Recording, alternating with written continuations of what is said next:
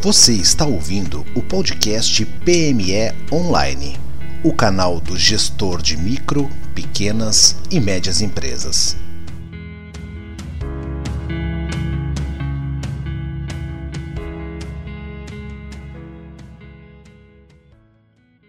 Olá, meu nome é Michael Valer, sou administrador do PME Online e no episódio de hoje do podcast a gente vai falar sobre a retomada das atividades econômicas e especialmente o impacto nos pequenos negócios, nos negócios locais. A gente vai falar muito aqui sobre o novo normal ou velho normal, o que que, o que, que nos espera aí nessa retomada uh, no retorno das atividades econômicas.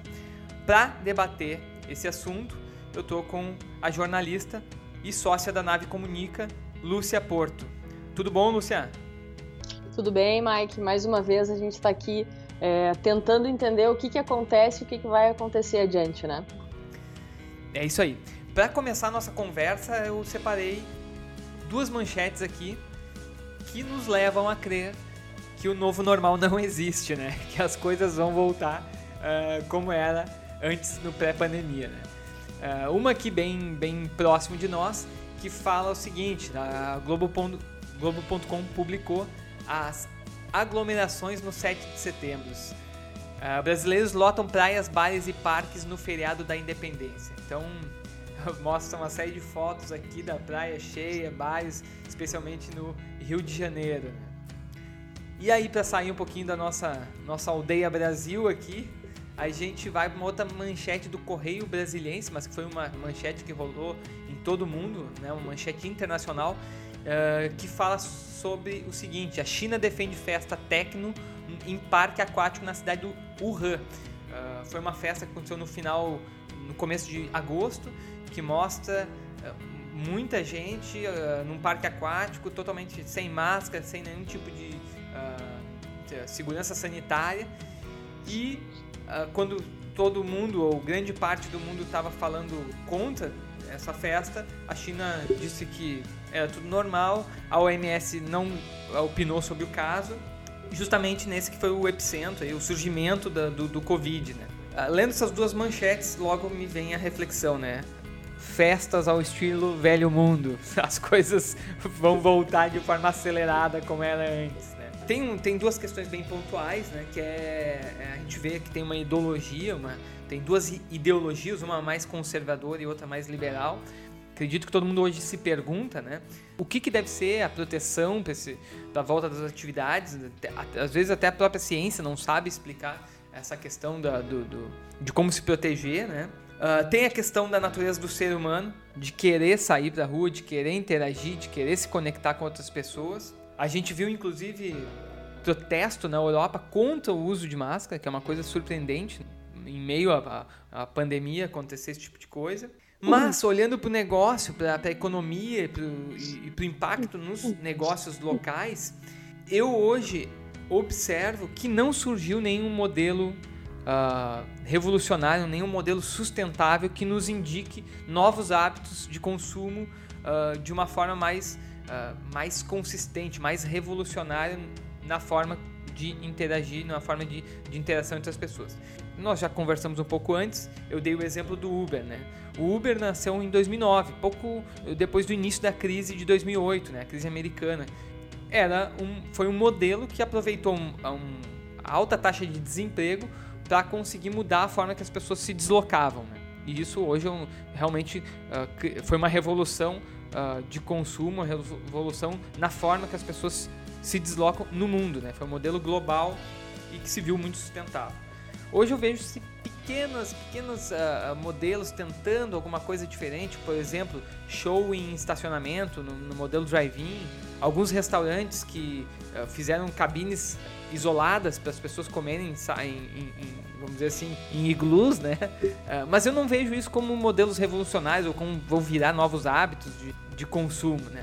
Então por isso que hoje eu, eu se fosse para apostar hoje, eu diria que o velho normal está muito mais próximo do que uma mudança muito grande em hábitos ou costumes ou enfim, que o empreendedor vai ser impactado de grande forma. Eu acho que na medida que as obviamente, o surgimento de uma vacina pode acelerar o, retorno das atividades e o retorno das, dos hábitos. Mas hoje eu não vejo nada que indique uma mudança muito relevante uh, e que vai impactar nos, nos negócios de micro, pequeno e médio porte.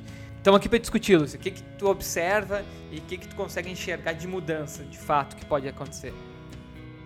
eu achei é, bem bacana e confesso que em alguns momentos eu quis entrar nessa conversa, mas te deixei terminar o raciocínio, que eu acho que, que é importante fazer essas colocações todas. É, eu acho que o que a gente pode perceber eu, não, eu acho que eu não defendo muito bem a tua posição, assim, não defendo totalmente essa tua posição de que o novo vai ser o velho, né? Eu acho que, é, que o novo vai ser um novo velho, talvez, não sei, se é para confundir a cabeça das pessoas aqui. Eu acho que a gente está a gente, a gente vai passar. Tá nesse momento de confusão, né? É. A gente tá num momento de confusão, assim, ó. Eu diria que o caos sempre é criativo, né? Então isso pode ser positivo também. Eu acho que a gente está num momento de deslocamento de consumo, né? Tu acha essa, essa comparação aí com o Uber? Eu acho que faz todo sentido, de uma forma ou de outra, até com, uh, digamos assim, o exagero e o nascimento de muitas empresas similares, muitos negócios similares aí que a gente vê.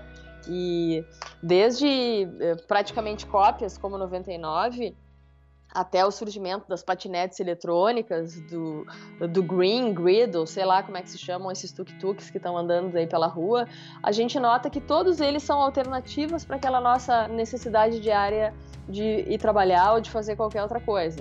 É, e o que a gente tem visto é que essa força de trabalho, que por algum motivo uh, agora foi desligada, essas pessoas todas que foram demitidas, as pessoas que estão sem emprego ou que estão só com um emprego, elas ainda não se recolocaram e a gente tem visto, eu pelo menos tenho percebido aos poucos, uma coisa que há talvez 10, 15 anos era forte, que era o crescimento do setor do telemarketing. Já tem visto várias ofertas por aí de vagas para telemarketing. Não é mais aquele velho telemarketing que te liga para te oferecer alguma coisa mas é um marketing mais reativo que te espera buscar a tua compra, a tua necessidade, porque a gente passa muito tempo do nosso dia hoje uh, na frente dos meios digitais, comprando coisas, pesquisando coisas e buscando coisas. Não, vou, não preciso aqui dizer que quando tu, tu fala tênis para alguém na frente do teu computador, depois pula na tua cara um tênis de qualquer marca, né?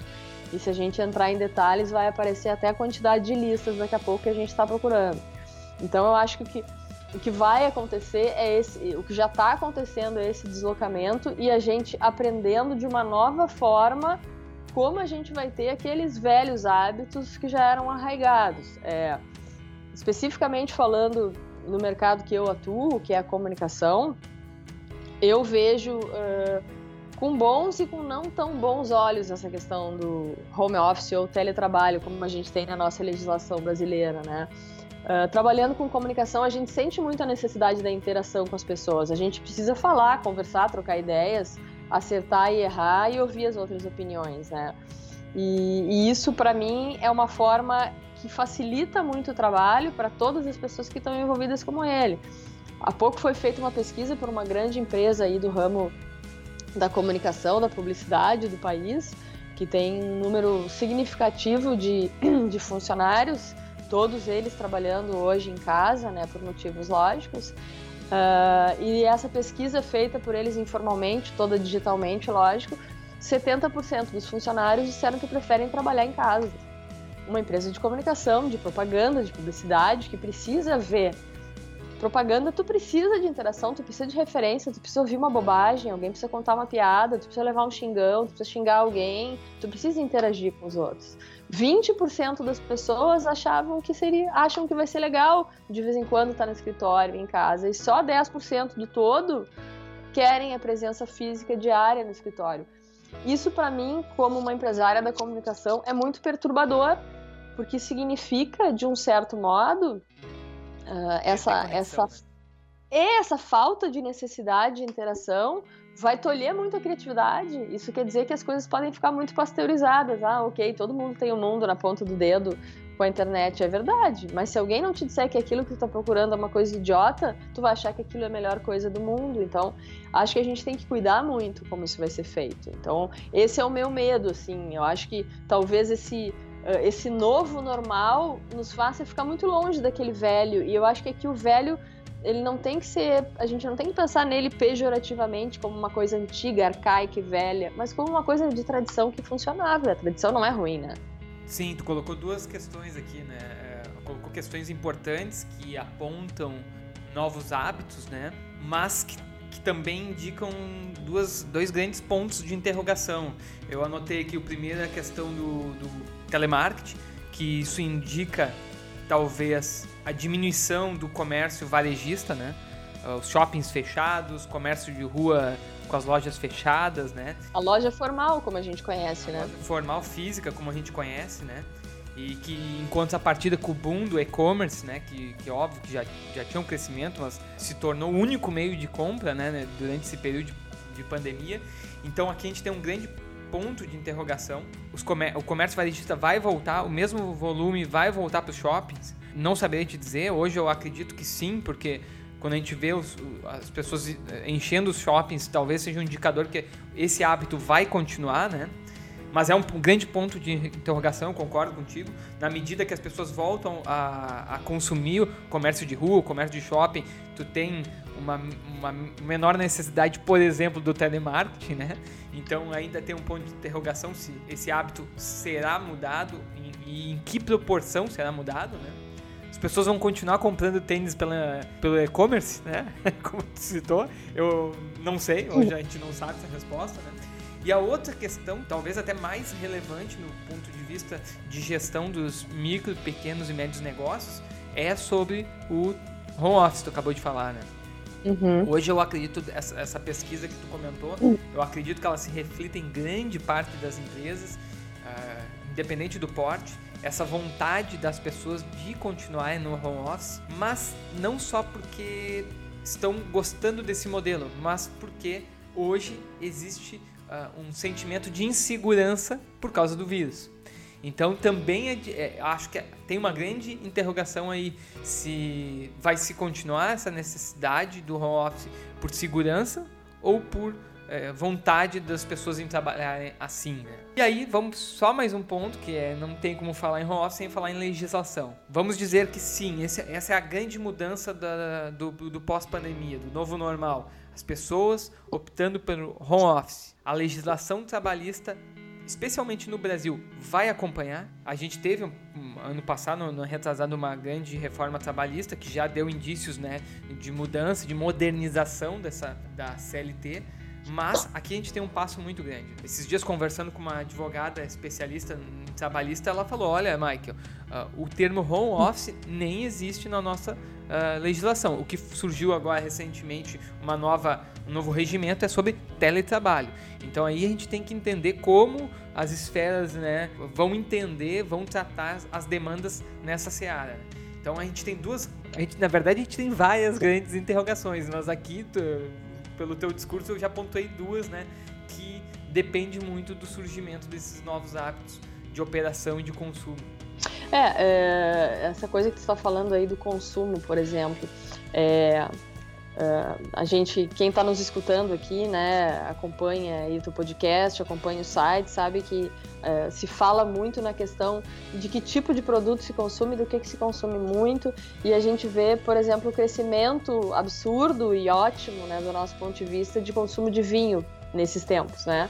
É, o vinho teve um aumento absurdo de consumo, o vinho brasileiro teve um aumento absurdo de consumo, a ponto que muitos é, empresários, muitos produtores, muitos vinhateiros não têm nem conseguido suprir a demanda. E o que, que a gente vê com relação a isso, né? Que, que tenta olhar um pouco mais para frente o mercado. Isso está ainda é, em ponto alto. Eu acho que já parou de crescer, não tem mais como crescer, porque as pessoas já sabem como procurar já provaram muitos, não todos os vinhos, mas já provaram muitos, já sabem que elas gostam ou não, já estão repetindo as suas compras, no caso, estão deixando de fazer aquelas que não gostaram. E como a gente está voltando aos poucos com esse consumo, vou usar uma expressão bem chula aqui, mas esse consumo a bangu, ir pra rua, desculpa que foi isso que tu falaste aí sobre essas manchetes no Rio de Janeiro e mesmo em Wuhan, as pessoas estão indo pra rua, daqui, no final do ano a gente vê aí um, dois meses pela frente, Sabemos que geralmente dezembro é um mês que a gente aumenta muito, por exemplo, o consumo de espumante. E pode anotar isso que eu estou te dizendo. Lá por dezembro, final de novembro, dezembro, a gente vai ter um boom, uma explosão de consumo de cerveja e chopp. O vinho e a espumante vão parar de ser vendidos com aquela é, quantidade que eles eram. Por quê? Porque a gente vai pra rua, a gente quer tomar um chopp com os amigos. A gente não vai querer tomar um vinho de novo, porque a gente está tomando vinho assim, se entupindo de vinho desde março. O que é ótimo nesse momento. Mas vai haver, é isso que a gente está falando do deslocamento do consumo, vai haver também essa mudança. Então, alguns mercados, aqui eu citei do vinho especificamente, eu acho que eles têm que aproveitar esse momento para de alguma forma pegar esse consumidor e não deixar ele fugir, porque ele vai sair. Entendeu? O consumidor é muito infiel. É bom que seja para provar muita coisa, mas ele vai fugir. E outra coisa que, que o consumidor, que o empresário em geral acho que tem que se preocupar. Uh, só falando aí do consumo dos shoppings cheios já, né? A gente viu isso aqui em Santa Catarina, em São Paulo, lotação dos shoppings, fila no estacionamento, esse tipo de coisa. As pessoas não se deram conta que elas vão ter um rebote do cartão de crédito daqui a pouco. Tava todo mundo louco para sair comprar. Vamos lá, vamos comprar, vamos comprar. Tá, parcela aí no cartão. Quando acabar o parcelamento do, do cartão, começam as compras do Natal. Que tudo isso vai acontecer junto, né? Só para finalizar, que a gente já está chegando aqui no nosso tempo, tu usou duas vezes a expressão deslocamento de consumo. Eu acho muito interessante uh, pensar nisso, especialmente para os pequenos negócios, né? Uh, se lá em abril, uh, maio, tinham especialistas mais, mais pessimistas falando que alguns segmentos iam acabar, eu, eu, ouvi, eu ouvi até dono de academia falando, olha, as academias só voltam em 2021 ou depois de uma vacina. E a gente viu que não é o que aconteceu, as pessoas, né, as academias foram reabertas com algumas restrições e as pessoas voltaram a frequentar de alguma forma, com algum volume ou grande ou pequeno, né? Então, eu acho que o que está muito conectado nesse, nesse pós-pandemia é para onde o consumo vai se deslocar, né? Que eu vejo que, de novo, na minha opinião, hoje, grandes mudanças uh, eu não consigo enxergar. Acho que sim, com uma vacina, tu vai ter uma nova legislação para transitar entre países, por exemplo, obrigação de vacina, uso de máscara em avião, tu vai ter algumas coisas assim, mas eu acho que no longo prazo não vejo uma mudança muito grande, mas vejo vários deslocamentos de consumo. Eu acho que eu gostei dessa expressão porque eu, eu acredito isso que o empreendedor ele tem que estar tá ligado nisso. Por exemplo, tu é um empreendedor da área de eventos, restaurantes, o que está mudando? Talvez o cliente ele pare, sei lá, de sair para jantar, mas comece a almoçar mais fora, não sei. Estou dando um exemplo hipotético. Talvez ele ficar observando onde é, vai se deslocar esse consumo e como ele pode aproveitar para se beneficiar disso. Eu vou dar mais um exemplo só para agora sim para encerrar. É, quero ouvir suas considerações finais, mas eu conversando uns dois meses atrás com um dono de uma casa de frutos do mar. Pequeno empreendedor, duas lojas. É, eu perguntei para ele, como é que foi, né? Parou o teu consumo aí? Sentiu muito nessa crise? E ele me respondeu o seguinte: ah, Não, Michael, eu vendia muito para restaurante. Essa receita ela escassou, ela acabou, ela, né? os restaurantes ficaram fechados, mas compensou com o consumo das pessoas cozinhando em casa.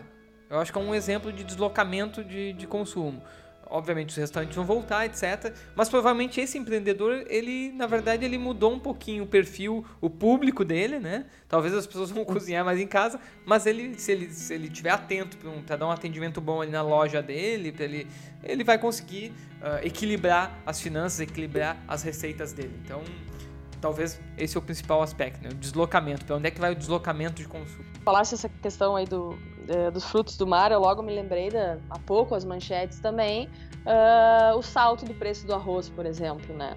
Eu acho que isso é uma coisa que a gente, uh, a gente conversou fora do ar antes, que muitos empresários uh, acabam aproveitando a oportunidade para ser oportunistas, né? Então acho que isso é uma coisa que é muito relevante, infelizmente isso ainda acontece. Ok, a gente sabe que o preço tem a ver com a demanda, mas esse salto absurdo não precisa acontecer. Porque isso é um prato que está na, na mesa de todo mundo todos os dias. Ele estava em maior quantidade no restaurante, agora está em maior quantidade na tua casa. Provavelmente, eu não sei, realmente eu não tenho esses números de venda, mas a, a quantidade deve ser basicamente a mesma a ser vendida. Porque as pessoas continuam comendo e é o prato do dia a dia do brasileiro. Em vez de vender 100 quilos para um restaurante, vende para ti 10 quilos durante dois meses, né?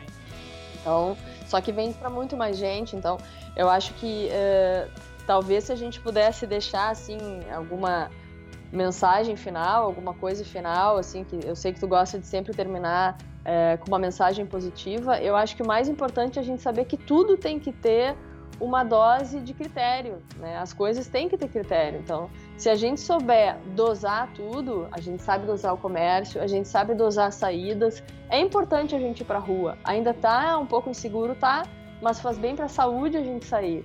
A gente vê os amigos. Não precisa ver eles todos os dias, nem todas as semanas, nem abraçar e beijar. Mas sai para almoçar no teu restaurante predileto, à distância, com a tua esposa, com teu marido, com os teus amigos e vai aos poucos trazendo a tua velha vida, digamos assim, para fora, porque isso vai ter que acontecer com vacina ou sem. Isso aí, Luciana, legal. Que conseguimos tocar alguns assuntos de novo para as pessoas compartilhar um pouco o que a gente vê e o que está acontecendo para as pessoas poderem tirar suas próprias conclusões, né? Longe de ser definitivo do que, que vai acontecer. Não temos bola de cristal, mas é legal, principalmente o empreendedor de micro, pequeno e médio porte, está tá, tá ligado, tá consumindo, tá, tá vendo as manchetes, tá, tá observando o que está acontecendo, observando a concorrência, observando esse cenário de consumo, né? Do que ficar só olhando, né, com a cabeça dentro do seu próprio negócio e, e só reclamando da sua realidade. Né? Lúcia, obrigado e ficamos por aqui. Obrigado, até a próxima. Valeu, um abraço. Você ouviu mais um programa PME Online. Visite o site para ter acesso a conteúdos exclusivos www.pmeonline.com.br